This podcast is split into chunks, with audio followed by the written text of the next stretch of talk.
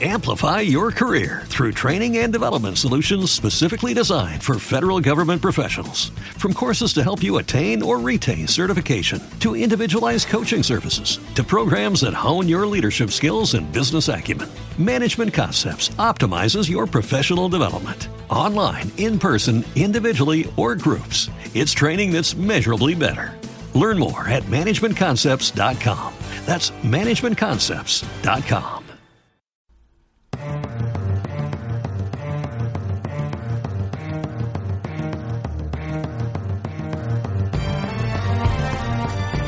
Bienvenidos a la Biblioteca de la Historia, un espacio con el propósito de acercar la historia a todo el mundo.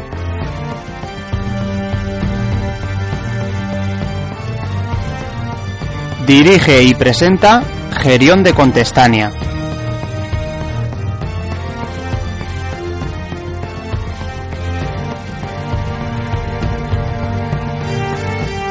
Hoy, en nuestra biblioteca particular, vamos a desempolvar unos archivos que nos van a acercar a la verdad sobre Leopoldo II y el Congo belga.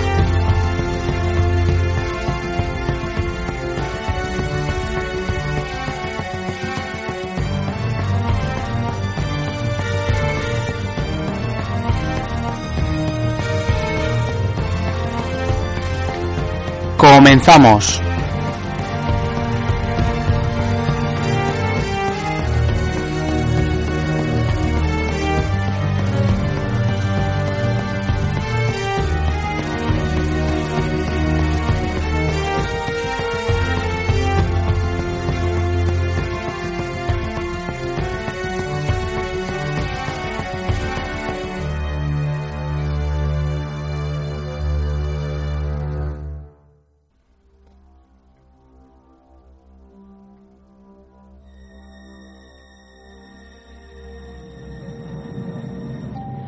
En el año 1885 nació el Estado Independiente del Congo.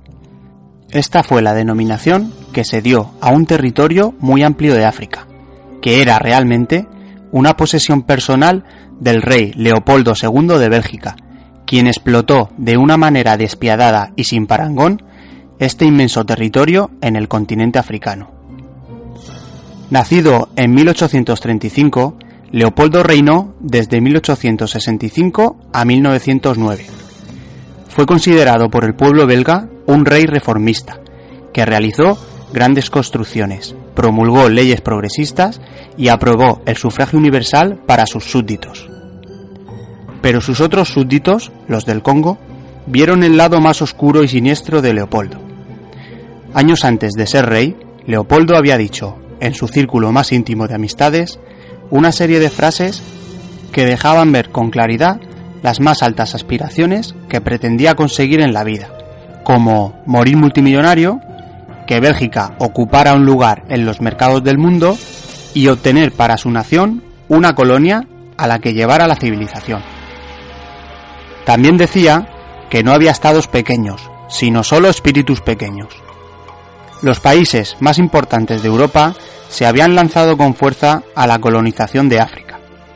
Gran Bretaña, Alemania, Francia, Portugal e Italia controlaban la práctica totalidad del continente e incluso España, después de haber perdido casi todas sus posesiones de América, aún controlaba el Sáhara Occidental y pequeñas partes de Marruecos.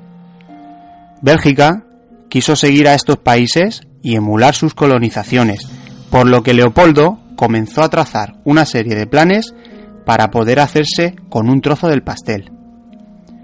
Al principio dio unos cuantos palos de ciego. Intentó comprar tierras en Argentina. También quiso comprar las islas Fiji. Pensó en arrendar la isla de Taiwán. Incluso llegó a intentar comprar a España las Filipinas en 1875, que pertenecerían a España hasta 1898. Fue entonces cuando descubrió, en el centro de África, un territorio que lindaba con los dominios franceses por el norte, con los portugueses por el sur y con los alemanes y británicos por el este. El río Congo atravesaba este vasto y prometedor territorio sobre el cual ninguna potencia colonial había puesto aún sus manos.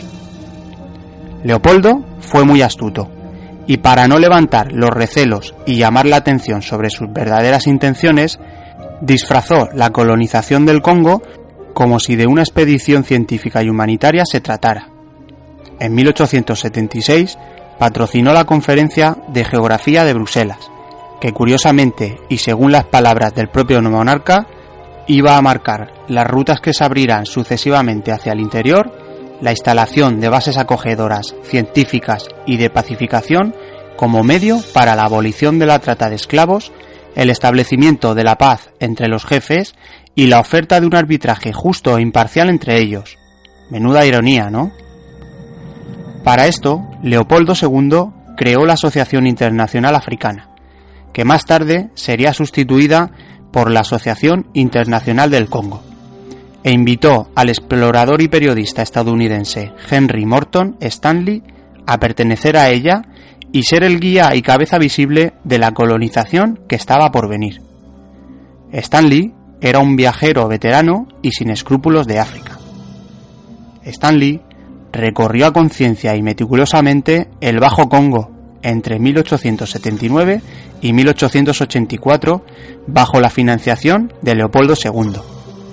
Debido a los rápidos, Stanley abrió una ruta paralela por tierra y donde vio que el río ya era navegable, fundó la ciudad de Leopoldville y a continuación remontó la corriente del río y continuó su exploración. Estableció varios puestos y firmó cientos de tratados forzosos o engañosos con las tribus congoleñas, mediante los cuales estos cedían sus territorios a los exploradores sin saberlo, con lo que el territorio quedaba ocupado por Leopoldo supuestamente para llevar a cabo acciones humanitarias.